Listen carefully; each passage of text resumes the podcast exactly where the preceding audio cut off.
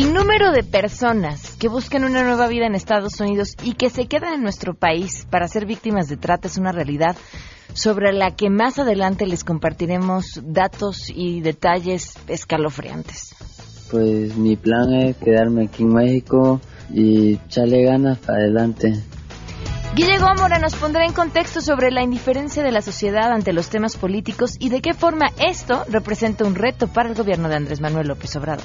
¿Qué tal, Pam? Buenos días a ti y a nuestro auditorio.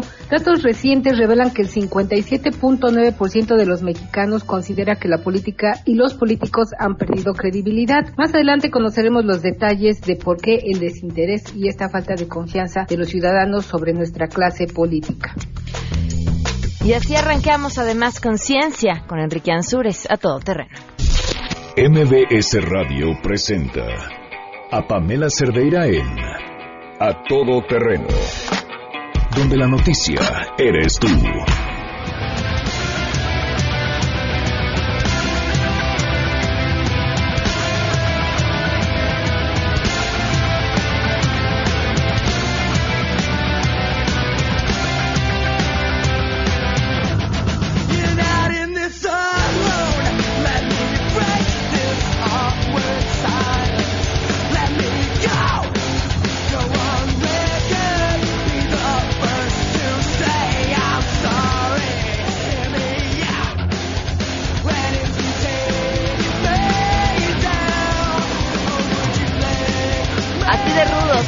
El día de hoy.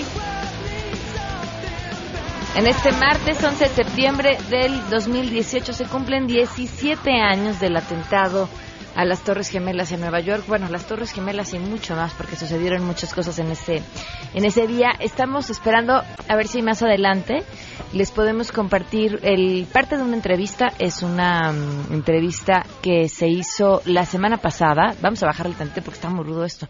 Gracias, gracias Neto. Eh, una entrevista que se hizo la semana pasada a mm, Dick Cheney, quien fuera vicepresidente de Estados Unidos justamente en ese momento, eh, cuando fue el atentado a las Torres Gemelas y que mm, nos narra pues los primeros minutos de lo que sucedió, cómo se entera un vicepresidente de eso, cómo actúa, hacia dónde va, qué sucede a su alrededor. Todo esto en el marco del evento de México siglo XXI, que es un día de conferencias y concierto que se lleva a cabo por Fundación Telmex para sus becarios en el Auditorio Nacional tuve la gran oportunidad de poder entrevistar justamente al vicepresidente y les vamos a, transmitir pues la respuesta que da sobre este tema justamente hoy que se cumplen 17 años del atentado del 11 de septiembre. La pregunta que les hacemos hoy, que tiene que ver con otro asunto, ¿cuál creen que deba ser el trato hacia los migrantes sin documentos en nuestro país? Queremos conocer tu opinión a todo terreno ¿Cuál crees que deba ser el trato hacia los migrantes indocumentados en nuestro país? Creo que debería de existir un programa de apoyo a los migrantes para que pudieran llegar y encontrar un lugar donde comer, donde en lo que poder encontrar un trabajo o bien en la razón por la que dejan su país. No sé, algo donde no estuvieran en la calle pidiendo para comida, durmiendo en la calle. La verdad es mala la imagen que dan porque no te dan confianza, están sucios y te hace dudar si están pidiendo para comer o si están pidiendo para drogarse. Es muy complicado como ciudadano querer apoyar. Pienso que el gobierno debería de apoyarlos a ellos y tal vez ofrecerles una estancia segura, no sé, algo donde tuvieran una mejor economía, una mayor tranquilidad, donde pudieran ser útiles al país al que llegan. Pienso que los migrantes deben de recibir un buen trato, ya que solamente vienen a trabajar, igual que cuando nosotros vamos a los Estados Unidos. Tiene que ser un trato digno, con absoluto respeto a sus derechos humanos. Eso sí, se tiene que ser firme y aplicar la ley cuando ellos vengan a delinquir, pero en principio se les tiene que dar un trato completamente humanitario. Considero que los inmigrantes e indocumentados centroamericanos deben estar tratados con respeto, pero no estoy a favor de que se les den todos los derechos que pudiera tener cualquier persona mexicana, ni tampoco los trabajos que podría tener alguna persona a veces mexicana. Creo que se debe de hacer lo necesario para realmente que regresen a su país, pero bien, sin que sean tratados mal. A todo terreno. Justamente ayer, creo, Sergio Zurita hablaba de un libro escrito por una mujer mexicana que recibió un premio.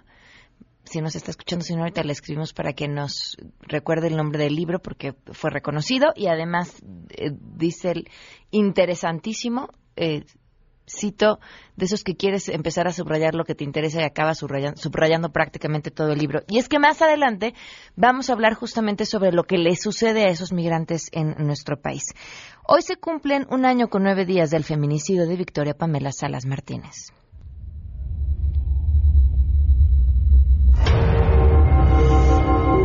Y pedirle a las autoridades que hagan justicia, que de verdad trabajen.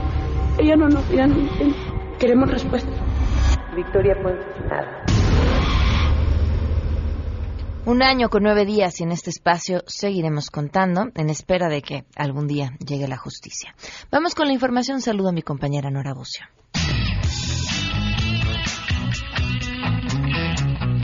Pamela, te saludo con gusto y te comento que personal de la Comisión Ejecutiva de Atención a Víctimas acompañó a familiares de desaparecidos a la toma de muestras genéticas e identificación de prendas localizadas en las 32 fosas clandestinas descubiertas en Veracruz. Luego de ser convocados el pasado 6 de septiembre por la Fiscalía General del Estado de Veracruz, los familiares acudieron a la toma de muestras genéticas para su confrontación con los restos hallados.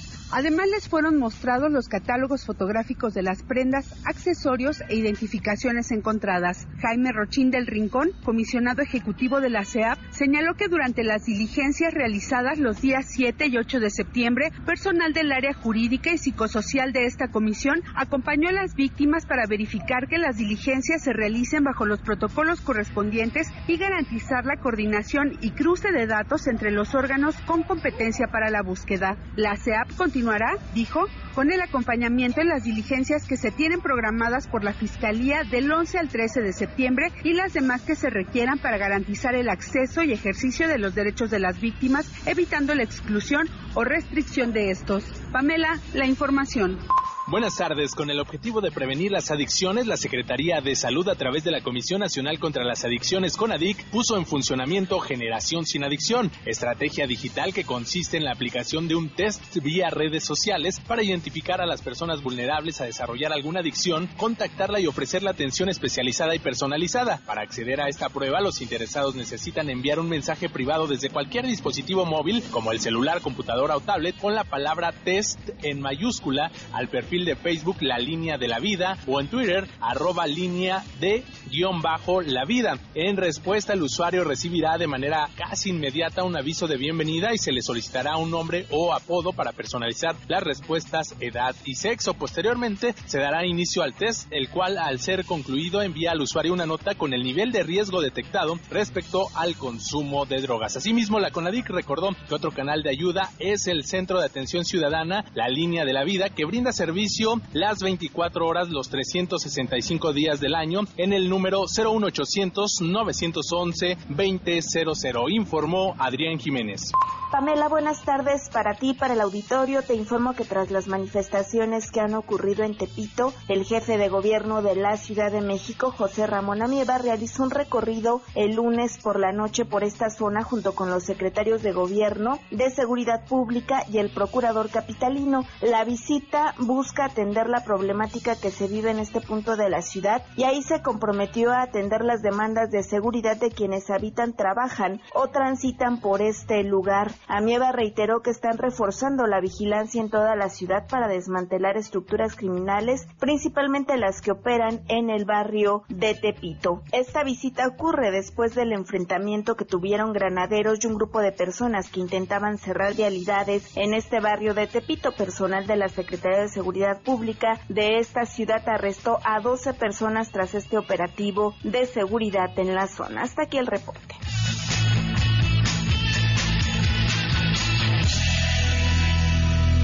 Y tenemos buenas noticias.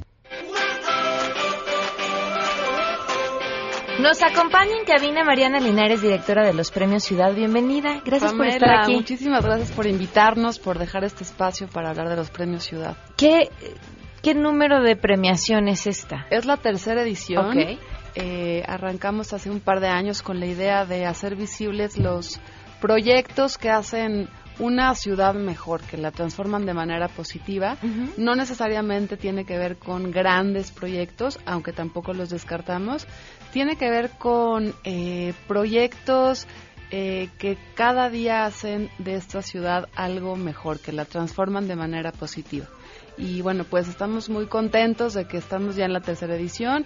Es una convocatoria abierta a todo el público puede ser el dueño de un restaurante, pero puede ser el usuario de un café, pero puede ser que fuiste a una exposición y te encantó. Cualquiera puede presentar eh, proyectos. Nominar a Nominar, exactamente. ¿Cuáles son las categorías en las que se puede nominar? Mira, hemos experimentado categorías a lo largo de estas tres ediciones porque es una ciudad que cambia también, ¿no? A lo largo, pues, de casi que cada día puedes tener una categoría nueva. Para, este, para esta tercera edición son 10 categorías muy concentradas en el entretenimiento, en la cultura y en la acción ciudadana. Entonces, tenemos Acción Ciudadana, que es una de mis favoritas, que tiene que ver con todos estos movimientos que de manera espontánea generan alguna transformación. ¿no? Eh, acción por el Medio Ambiente, que se ha mantenido a lo largo de estos años. Bar, que puede ser bar, cantina, barra o cualquiera, cualquier evento que suceda en la noche café, restaurante, exposición, intervención arquitectónica. Este año incluimos una muy linda que tiene que ver también con que la Ciudad de México está eh, catalogada como la ciudad del diseño este año y es diseño por la ciudad puede ser algún cartel, algún diseño industrial, algún... Eh, ¿Y ahí sí puede ser algo creado específicamente para el premio? Por o sea, un diseñador que nos está escuchando dibuje algo y lo inscribe. Exactamente, pero que tenga que ver con un impacto con alguna colectividad, con alguna comunidad, ¿no? Puede ser eh, la banca que hicieron para el metro y que de esta manera no hubiera, este, no sé, tantos accidentes, ¿no? Este es diseño industrial aplicado a la Ciudad de México. Okay. Y algo que es muy importante, Pamela, que tiene que ser en el último año, es decir, eh, eventos o eh, em, establecimientos que hayan abierto a partir de septiembre del año pasado hasta septiembre de este año. O que hayan renovado su carta. Puede ser una, un restaurante que lleva toda la vida en el centro histórico. Pero si renovó ahorita, Pero este año dijeron, vamos a traernos al superchef que trabaja con el maíz, por ejemplo, con el maíz de la zona de la Ciudad de México, que puede ser en el caso de Puyol, por ejemplo, que abrió un pequeño establecimiento en la Condesa este año. Okay. Eh, entonces, bueno, este es el, el, objetivo, reconocernos los unos a los otros, eh, darnos un empujoncito también a la gente que hace cosas por la Ciudad de México y que, y que de esa manera pues sigue inspirando a que más, más y más proyectos se sumen. Voltear a vernos, que eso es importantísimo. ¿Hasta cuándo pueden inscribir a sus nominados? Estamos muy a tiempo, conocemos bien a los mexicanos y a los chilangos, así que quedan 15 días hasta el 30 de septiembre, un poquito más. 30 de septiembre, insisto, está muy fácil. Eh, puedes ser usuario, puedes haber ido a una exposición, puedes tener un amigo que sea diseñador, cualquiera puede nominar, porque también eso queremos, queremos que haya diversidad en este premio. Las 16 delegaciones o demarcaciones, como se les llama ahora, están incluidas. Eh, y es muy fácil, premiociudad.com, descargan rapidísimo la convocatoria y nos mandan nada más el nombre de su proyecto y por qué consideran usted, ustedes que el jurado tendría que que ¿Cuándo decide el, jurado y cuándo se entregan los premios? El, sabremos los nominados, que son tres por categoría, el 7 de octubre. Ok. Si todo sale bien, si todo funciona con, con regla. Eh, lo digo porque justo el año pasado que íbamos a anunciar los nominados, se atravesó, fue el día del temblor, ¿no? Entonces, bueno, se, se, modificó un poco nuestros premios, incluimos una nueva categoría a partir de, del sismo. Eh, y la ceremonia es el 9 de noviembre y daremos a conocer ahí cada ganador por cada categoría. Premiociudad.com. Pues muchas gracias y mucho éxito en Muchísimas gracias a ti, Pamela. Y por favor, inscriban sus proyectos. Este es un premio de la ciudad para la ciudad. Muchas gracias. Gracias a ti. Vamos a una pausa y volvemos. Más adelante, a todo terreno. ¿Qué pasa con los migrantes en nuestro país? De eso platicaremos al regreso. Si te perdiste el programa A Todo Terreno con Pamela Cerdeira, lo puedes escuchar descargando nuestro podcast en www.noticiasmbs.com. Pamela Cerdeira regresa con más en A Todo Terreno, donde la noticia eres tú. Marca el 5166125.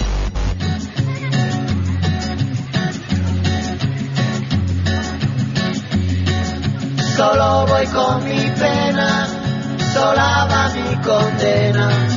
Correré mi destino. 12 del día con 19 minutos. ¿Qué datos me están platicando en el corte? Cuando hablamos de migración, generalmente volteamos hacia el norte y vemos el trato que se les da en Estados Unidos a los migrantes mexicanos. Pocas veces volteamos a ver lo que sucede con los migrantes que cruzan por nuestro país, que es un verdadero infierno. Por la actuación de muchos, ¿eh? Desde, por supuesto, y creo que con mayor importancia, la delincuencia organizada. Bueno, pues justo está, hace unos días, ¿no? me encontraron un, un, camión con un buen tráiler, ¿no? Con un grupo de personas que estaban, pues, a punto de morir por distintas razones, justamente porque estaban encerrados, les habían cobrado una cantidad de dinero para transportarlos hacia Estados Unidos, hasta que los encontraron pero esas son solo algunas de las historias.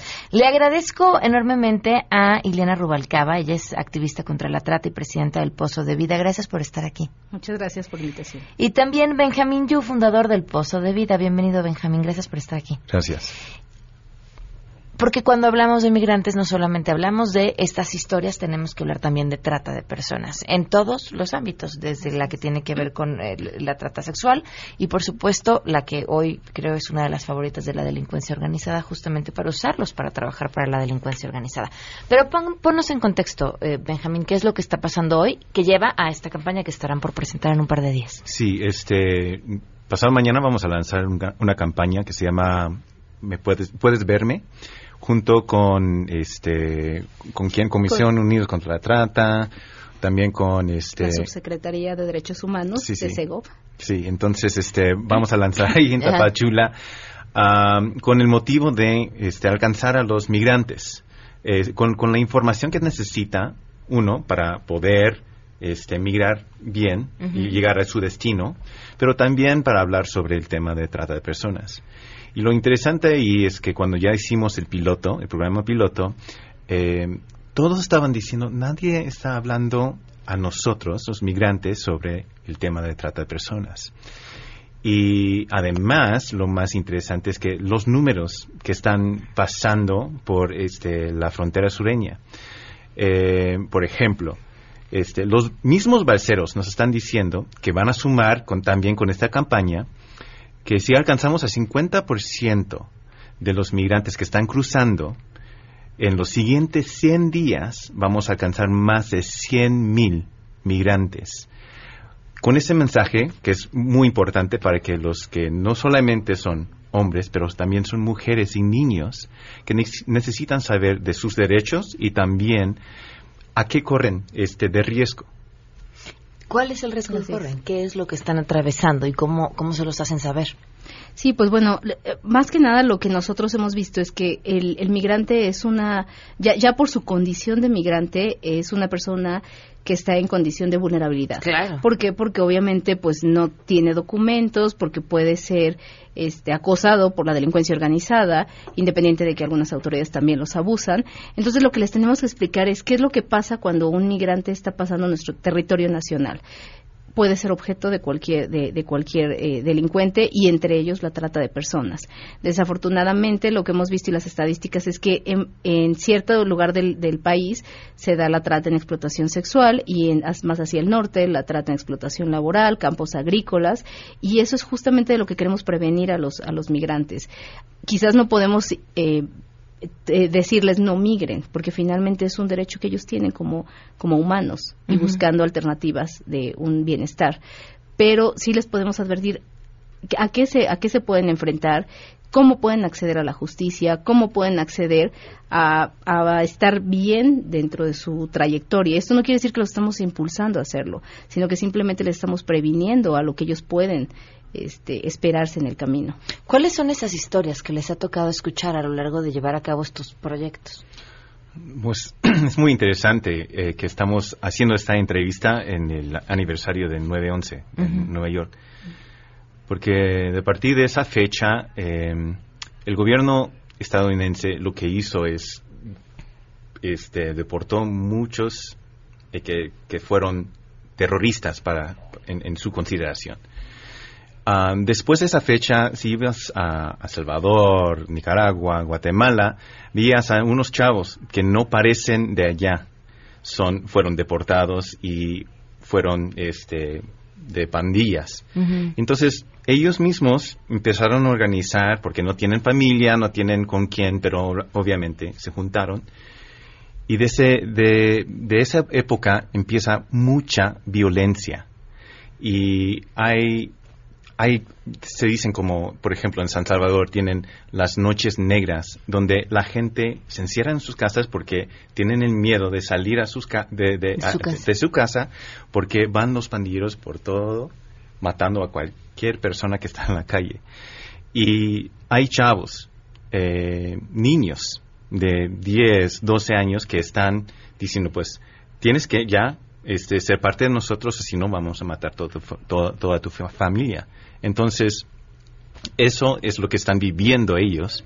Están huyendo, pues sí es, un, es una esta pesadilla de, de, venir aquí, migrar por todo México, pero también es una, es una pesadilla peor que están viviendo en sus países. Les voy a leer un comentario del público con el que yo no coincido, pero si alguien llamó y lo comentó, seguramente será un pensamiento compartido con otros. Y me encantaría escuchar y conocer la respuesta que ustedes tienen que darle. Joel Cruz dice, ¿cuándo vamos a cerrar nuestra frontera sur? Tenemos miles de inmigrantes para cruzar a Estados Unidos y resulta que ahora hay que mantenerlos, hasta salarios están pidiendo. ¿Cuándo vamos a entender que nos están invadiendo? Pues una es, sí, es el pensamiento de algunas personas que desafortunadamente están solo viendo un tema de vamos a mantenerlos. Yo yo pensaría, ¿por qué no los incorporamos finalmente a una economía sana? ¿Por qué no los no les apoyamos si es que si vamos si, e, si ellos traen ciertas cualidades por qué no hacerlo no finalmente otra vez el, el derecho a la migración es un derecho humano es un derecho que la migración no solo es, es, por fines económicos, puede ser también por fines políticos, fines políticos, que puede ser también por cuestión, eh, hay, la, migración por, por peligro en su país de origen. Entonces, esta gente finalmente está huyendo de su país de origen y está huyendo porque los van a matar. ¿Qué es lo que está pasando? Que están llegando a nuestra frontera y en nuestra frontera nosotros ahí determinamos qué es lo que vamos a hacer con, con ellos. Si los dejamos pasar, esto sería y, bueno, están pasando, la realidad es que están pasando. Y lo que nosotros queremos es que realmente haya un tema de, de acceso a la justicia para todos, un piso más parejo para todos. Y estaríamos hablando, creo que nos puede llegar a pasar en una migración desordenada si tener un gran problema y un gran problema de seguridad nacional porque puede desestabilizar un país. Pero si lo hacemos de manera ordenada, sí estoy convencida que podemos ayudar a mucha gente. ¿Y lo estamos haciendo de manera ordenada?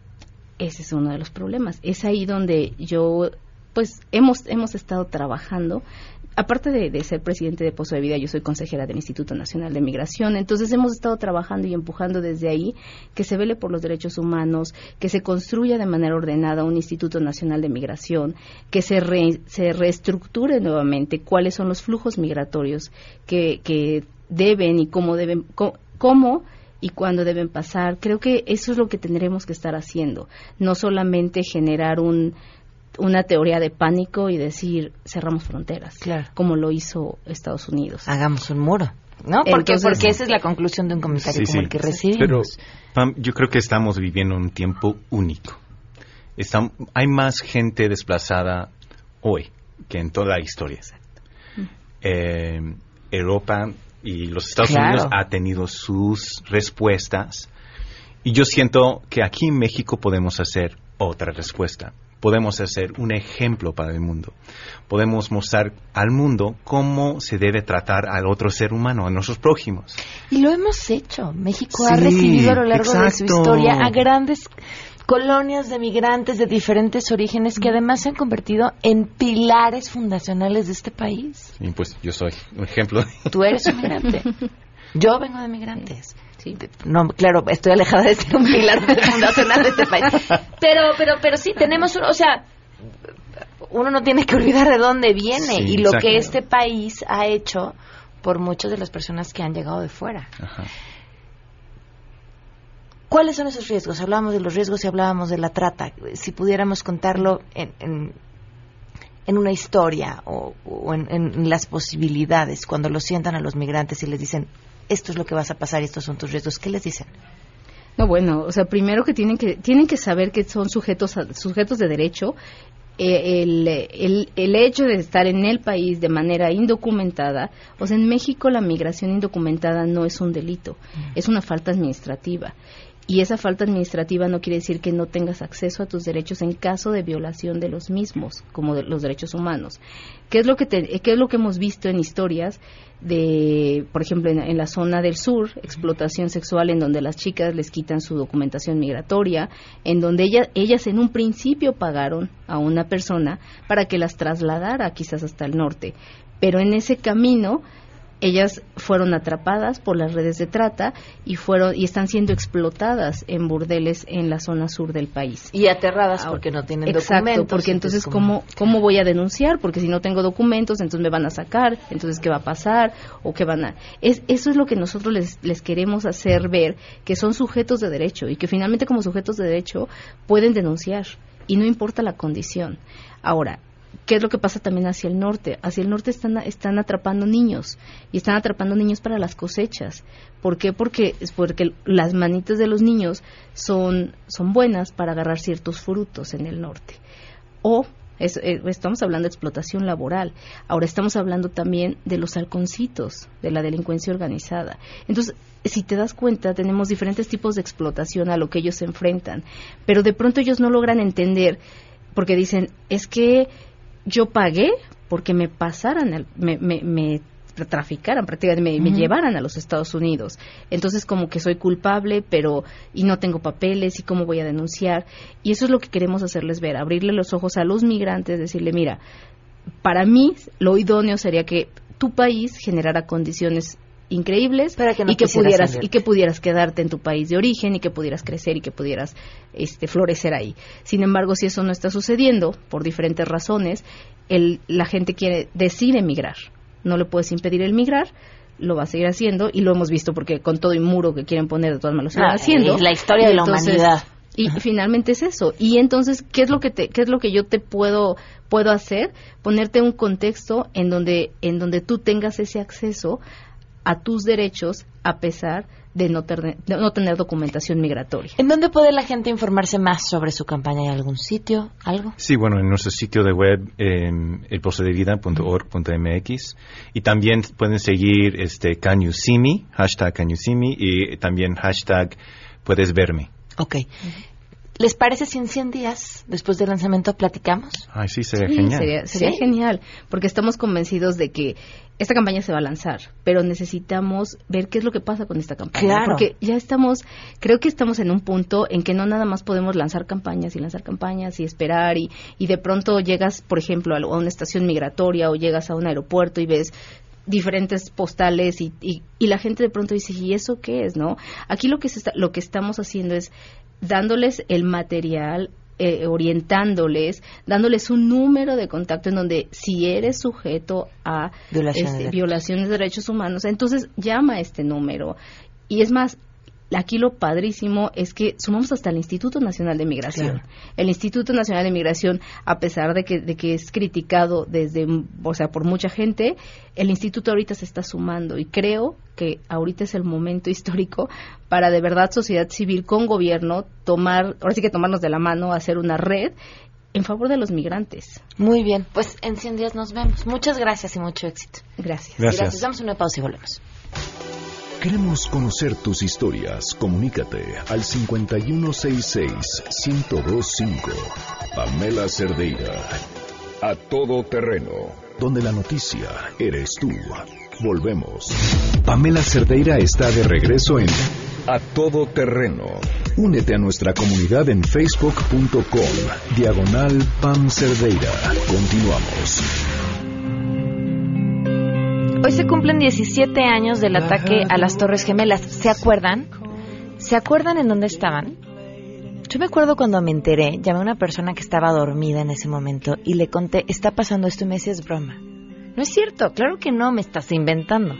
Estás viendo una película. Eso es imposible que suceda. El 11 de septiembre marcó un antes y un después en la forma en la que vemos nuestra propia seguridad y entendemos la seguridad en el mundo entero. Cambió hasta, vaya, hoy cualquiera que tome un avión, las medidas de seguridad y las revisiones para tomar un, avión después de lo que sucedió el 11 de septiembre. La semana pasada, el viernes, se llevó a cabo el evento México Siglo XXI de Fundación Telmex. Eh, tuve la gran oportunidad de entrevistar en el marco de este evento a Dick Cheney, quien era vicepresidente de Estados Unidos al momento del ataque a las Torres Gemelas. Le agradezco enormemente a Arturo Elias y a Luis Vázquez que nos permitan compartirles a ustedes en una pregunta que le hice justamente sobre eh, cómo fueron estos primeros minutos de, del 11 de septiembre, cómo, cómo lo vive un vicepresidente. Y esto fue lo que nos compartió.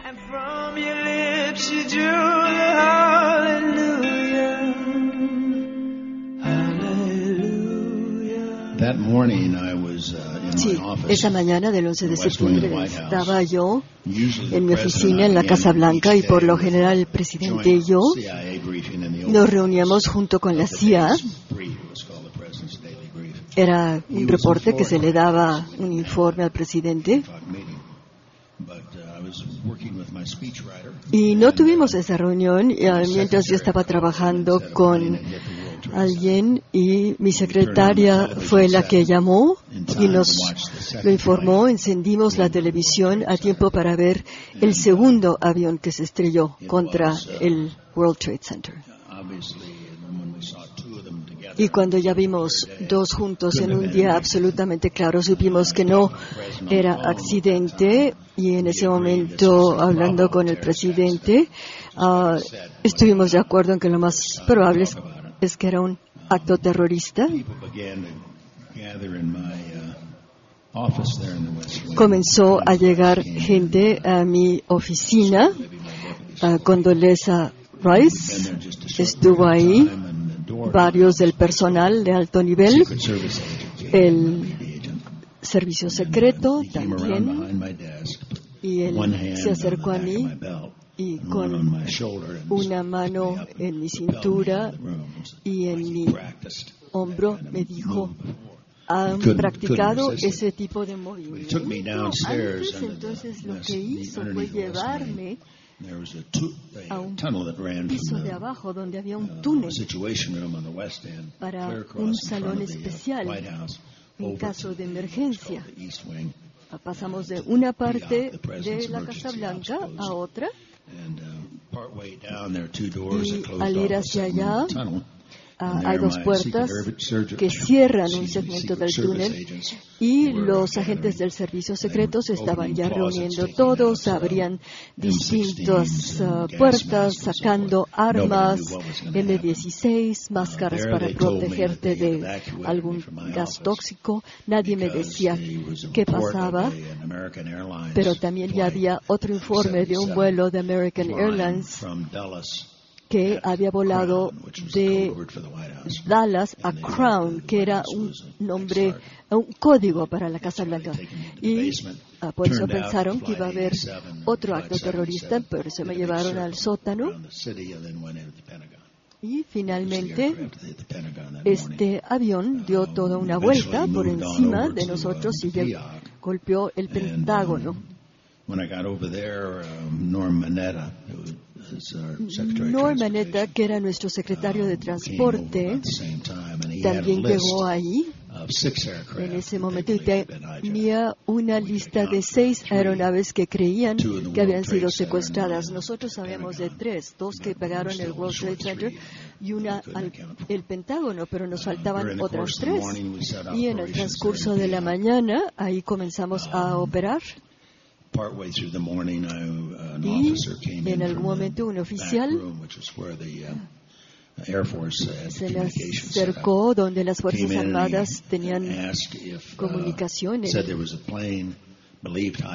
se acercó y me dijo que había otro avión que se creía había sido secuestrado y que iba a muy alta velocidad, que si podíamos darle instrucción que lo uh, tirara, que se deshicieran de él. Dije que sí, porque una aeronave que vuela a tan alta velocidad en unas cuantas minutos puede abarcar muchísimo territorio. Y el presidente y yo ya habíamos platicado sobre cómo proceder en un caso así. Yo había recomendado lo que la regla decía. Eh, al, creer que era un avión secuestrado, podíamos ah, bombardearlo para que dejara ya de estar. Entonces, luego ya supe que sí, el avión uh, había, se había estrellado en Pensilvania y pensamos que nosotros lo habíamos tirado, pero no, resultó que no. Ninguna de nuestras uh, aeronaves llegaron a tiempo para sacarlo. Más bien fueron los mismos pasajeros, fueron los mismos pasajeros. Un uh, acto de valentía impresionante de parte de los pasajeros. Y yo me imagino que iba o a la Casa Blanca o al um, edificio donde está el Capitolio. Y cuando me han preguntado en ese momento, ¿cómo puedes decidir? Uh, algo que me ayudó, que fue muy útil, fue un programa que ya habíamos corrido uh, en los 80 que se llamaba Conduit. Era un programa gubernamental y, dice que hay que tener uh, mucho cuidado cuando hay uh, si hay una guerra nuclear entre la Unión Soviética y Estados Unidos o ataques a gas hay la probabilidad de un ataque en el que el enemigo puede eliminar al presidente, al vicepresidente, los van eliminando a los de más alto nivel y ese programa que se ah, inició en los años del presidente Reagan ya lo habíamos practicado, teníamos equipos ah, que consistían de varios funcionarios y que estaban preparados para echar a andar un nuevo gobierno, ya con algún sucesor. Si, si habían matado, eliminado al presidente o al vicepresidente, entonces el uh, jefe del Congreso hubiera sido el siguiente. Ya teníamos varios equipos preparados, listos, para abordar una situación tan crítica una vez que estuviera el sucesor oficial y poder funcionar como una administración, como un gobierno y eh, proceder con la guerra que se había iniciado. Es algo, por supuesto, que nos daba mucho miedo, pero ya habíamos practicado mucho he hecho muchos ejercicios y como fui miembro del Congreso y había sido jefe de gabinete, yo era el jefe de uno de esos equipos. Y entonces me preguntaron si debíamos traer al jefe del Congreso ah, ahí a donde estábamos, pero él estaba ya listo allá en caso de que a mí me hubieran um, eliminado. El hecho de que sí teníamos este programa para darle continuidad uh, al gobierno, por uh, supuesto era algo positivo. Ya habíamos practicado en desastres peores de lo que nos sucedió.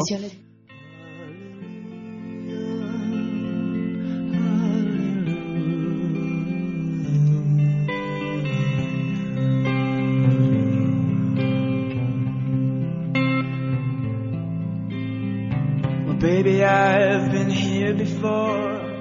I've seen this room and I've walked this floor. You know, I used to live alone before I knew you. Si te perdiste el programa A Todo Terreno con Pamela Cerdeira, lo puedes escuchar descargando nuestro podcast en www.noticiasmbs.com.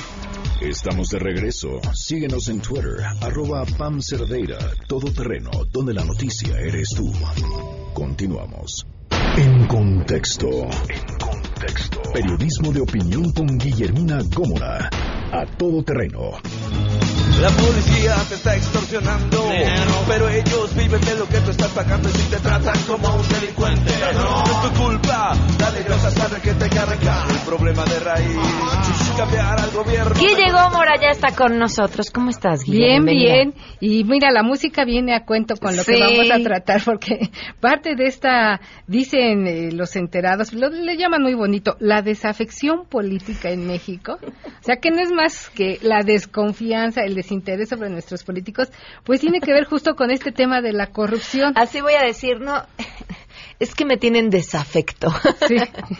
Entonces, pues esta bonita desafección está relacionada con, la introducción musical, porque dos terceras partes de los ciudadanos de México, dicen eh, los que han estudiado este tema, como es el Instituto Belisario Domínguez del Senado de la República, que dos terceras partes de los ciudadanos están poco o nada interesados en la política y en los asuntos públicos sí, la verdad es que aunque fue una votación copiosa en la pasada elección, pues la gente después se, le, se desinfla como globo y no le llama la atención involucrarse, presionar, darle seguimiento a lo que votó.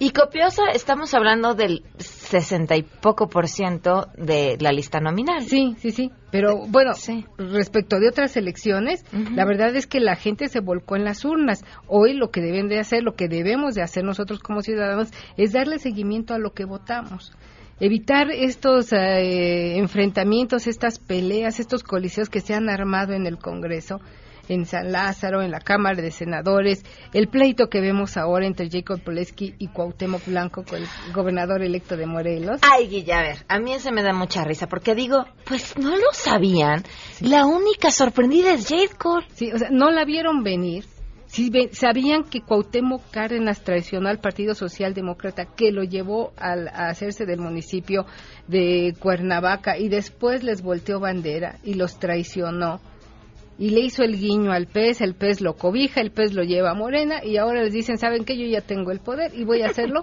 como a mí me venga en gana. Y entonces... ¿A ti te sorprende? No, no me sorprende. Pero también lo, lo, que me enoja, eso sí, es la forma en que dirimen sus diferencias políticas. Claro.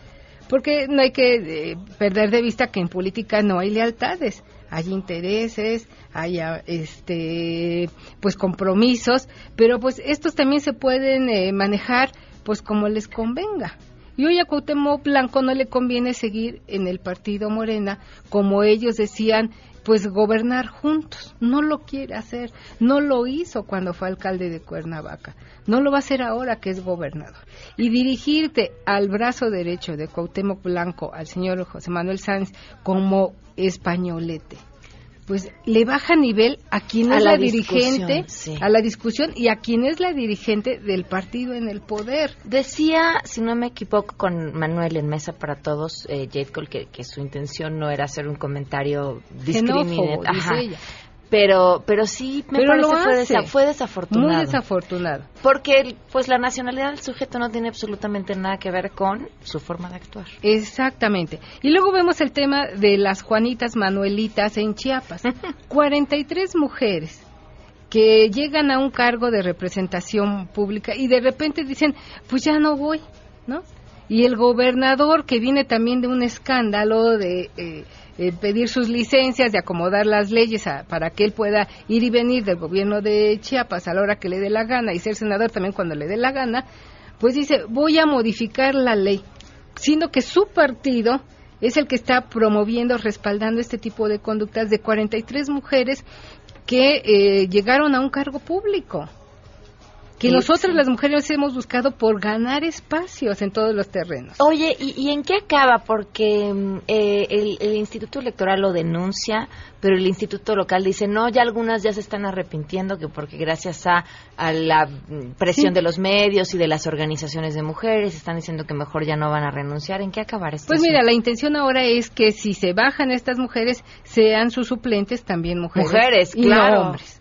Y me parece que sería la salida más adecuada, no, la más decorosa, si queremos ponerle un término ahí de decoro, la más decorosa para evitar perder terreno, porque de verdad ha habido mujeres en la política que han dado una gran batalla para lograr el punto o llegar por lo al punto de equilibrio de equidad en los cargos. Oye, flaco favor le hacen estas mujeres al género. Muy flaco favor, pero también muy flaco favor el partido, que el Partido Verde Ecologista de México y otros partidos locales aliados al Verde, allá en Chiapas, que lo manejaron de esta forma y que pensaron pues que nada iba a pasar porque son los usos y costumbres de nuestra política. política. Entonces, bueno, tenemos esto, bueno, ¿cómo no va a haber esta desafección a la política, este desinterés? Hay datos muy interesantes. El Latinobarómetro correspondiente al año 2016 señala que el 57.9% de los mexicanos considera que la política y los políticos han perdido credibilidad y parece que no la pueden recuperar. Y después de estos eh, ejemplos que hemos traído hoy a la mesa aquí a, revisar, pues me parece que sí, y que es el gran reto de esta cuarta transformación. Y fíjate, recuperar la confianza. Que a las administraciones anteriores, bueno, incluida la actual, que parece que ya se fue, pero no, ahí sigue. Ahí está, bueno. Eh, Adormilada, pero, ahí, está. o legalmente ahí está. Pues les es muy conveniente tener una ciudadanía no interesada en la política. Claro, porque pueden suceder cosas como estas de Chiapas o la de Morelos y nada va a pasar, ¿no? Vemos hoy la portada del periódico Reforma, donde habla de todas las eh, desvíos millonarios que hizo Rosario Robles, tanto en la Secretaría de Desarrollo, eh, Desarrollo Social como en la Secretaría de Desarrollo Urbano Territorial, la SEDATU. ¿Y qué pasa? Nada. No ha pasado nada. Se han señalado, se ha demostrado el tipo de desvío, cómo hicieron esta estafa, cómo se quedaron con estos recursos destinados para eh, pues disminuir, que no erradicar la pobreza en este país donde hay 53 millones de pobres y no ha pasado nada. Sin embargo, ojalá que esta eh, desinterés, que esta desconfianza, que estos actos de corrupción, pues tengan fecha de caducidad y sea el próximo 30 de noviembre. Ay, ojalá, Guilla. ¿Tu columna? Mi columna pues tiene que ver con otro conflicto que es el tema de la UNAM. He titulado mi columna y se publica en Diario Imagen. Eh, la UNAM, arena de eh, peleas de poder. La, UNAM se ha convertido en esto, en una arena donde hay una pelea muy soterrada, pero con eh, un impacto muy fuerte en lo que es el ámbito sociopolítico de México eh, por el poder, por este foco de poder político que es la UNAM, que ha sido contrapeso por años de nuestros gobiernos y hoy está contra la pared. Y, y, hasta que no tengan alguien con los suficientes pantalones de meterse a sacar, a todos los que hay que sacar de la UNAM? Dentro. Narcomenudistas, los porros, quienes tienen tomado una auditoría, hasta de nombre le cambiaron, una estación de radio que transmite de forma ilegal desde las mismas instalaciones de la UNAM. O sea, están violando leyes federales. Hay acabar con esta red de complicidades que están dentro y fuera del territorio Puma. Pues sí. Ni hablar, Guille, que te, que te lean. Así estamos en diarioimagen.net, de ahí los esperamos. Muchas gracias, Guille. Gracias a ti, Pam. Se quedan en mesa para todos. Soy Pamela Cerdeira. Que tengan un excelente martes y nos escuchamos mañana a las 12 del día, todo terreno.